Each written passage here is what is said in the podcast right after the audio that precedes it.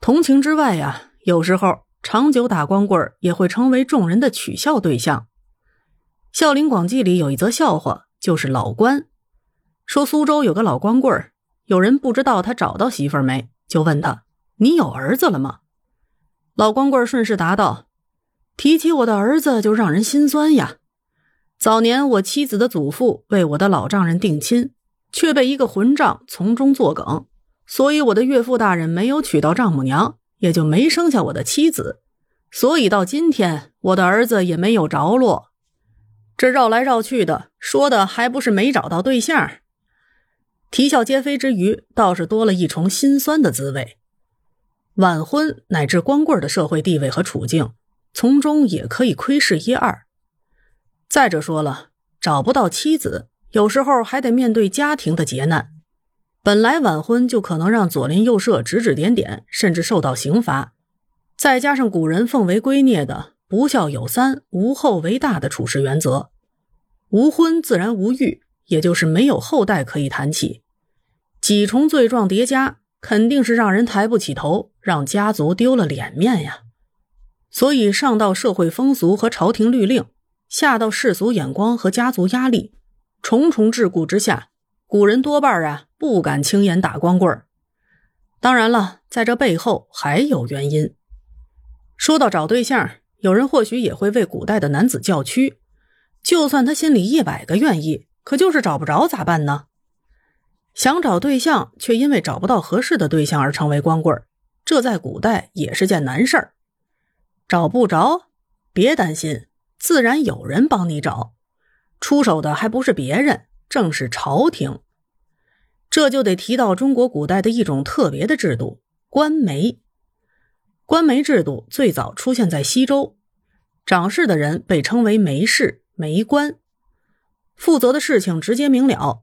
媒士掌万民之判，凡男女自成名以上，皆书年月日名焉，令男三十而娶，女二十而嫁。凡娶判妻入子者，皆书之。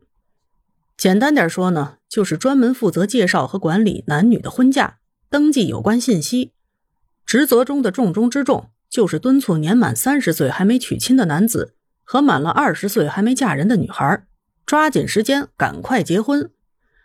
除此之外，官媒还有一项极为重要的任务——合独，也就是帮助官夫和寡妇重新组建家庭，帮忙整合他们的财产和田地。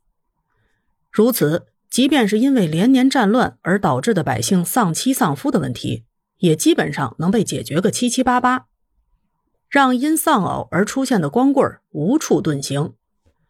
西晋的时候，官媒的形式就更加简单粗暴了。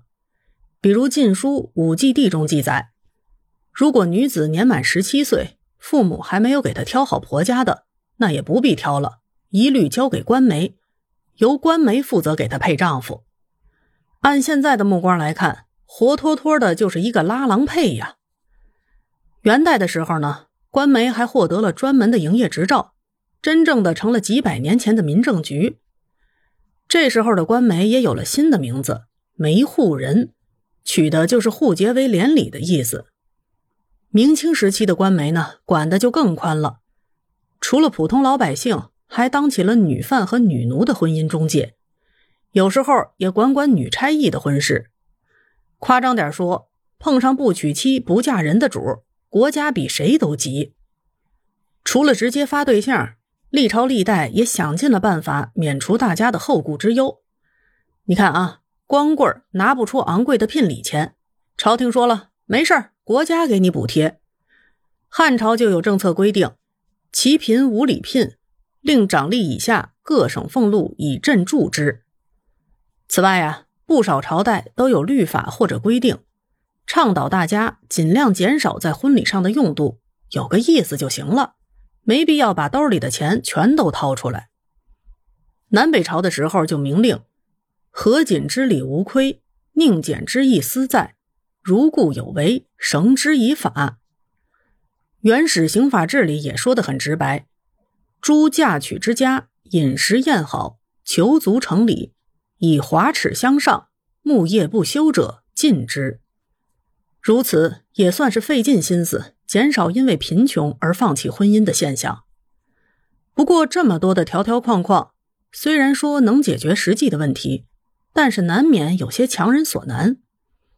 事实上，这还真不意味着牛不喝水强按头。古人的催婚政策仍然有着对两性之情的尊重。春秋时期就会定期举办仲春会，为的就是中春之月令会男女。虽说仍然是官方主办的。但是实质上就是给适龄的男女提供了一个大型的相亲平台。要是有男女能互相钟情，自然是再好不过了。仲春之月，草长莺飞，花开满园，微风和煦，女子娇羞掩面，男子彬彬有礼。想象着这样的画面，或许我们也能揣测，几千年来，大伙儿为了减少光棍多管齐下，绞尽脑汁。除了发展生产力的刚需和延续宗族的压力，也许依然吐露着人们对两性之情的憧憬与守望。也正因如此，千年后我们还能为陆游唐婉的红酥手、黄藤酒的悲剧而扼腕，听着司马相如卓温君当卢卖酒的故事而感动，念着苏轼笔下的“十年生死两茫茫”而潸然泪下。